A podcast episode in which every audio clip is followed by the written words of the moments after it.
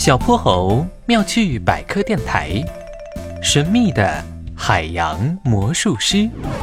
小泼猴，咱们得游得更快一点儿。哎呀，不就是珊瑚镇的文艺汇演吗？别急，别急。你不知道，这回他们邀请了大名鼎鼎的海洋魔术师来表演。海洋魔术师，我怎么没听说过？反正你只要知道他很厉害就是了。其实我也不知道他长啥样。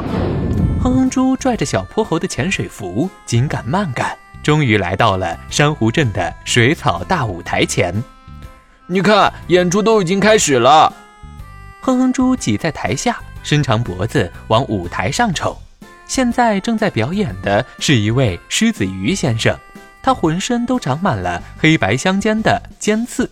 正在舞台上跟着音乐一起摇摆，就这，嘘，呃，还没到海洋魔术师出场呢。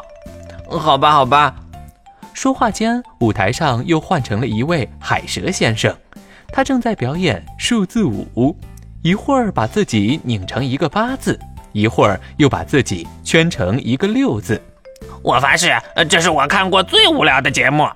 旁边的一位小螃蟹说话了。就是海洋魔术师到底在哪儿？大家都开始躁动起来。这时，舞台上又换上来一位比目鱼大哥，他有着灰白色的扁平的身体，正在模仿一艘在海上遇到风浪的轮船。我真是受够了！下去，快下去！一位乌龟奶奶愤怒地敲起了自己的拐杖。我们要看海洋魔术师表演。大家别急，大家别急，舞台上这位就是我们请来的海洋魔术师。主持人连忙大喊：“骗人！他只是一位比目鱼大哥。”小螃蟹话音刚落，舞台上的那位比目鱼大哥突然开始抖动起身体，紧接着竟然在众目睽睽之下变成了一条黑色的海蛇。天哪，他是怎么做到的？大家还没从惊讶中缓过神来，舞台上黑色的海蛇又摇身一变，变成了长满棘刺的狮子鱼。哦天哪！大家的下巴都快掉到地上去了。他就是海洋魔术师。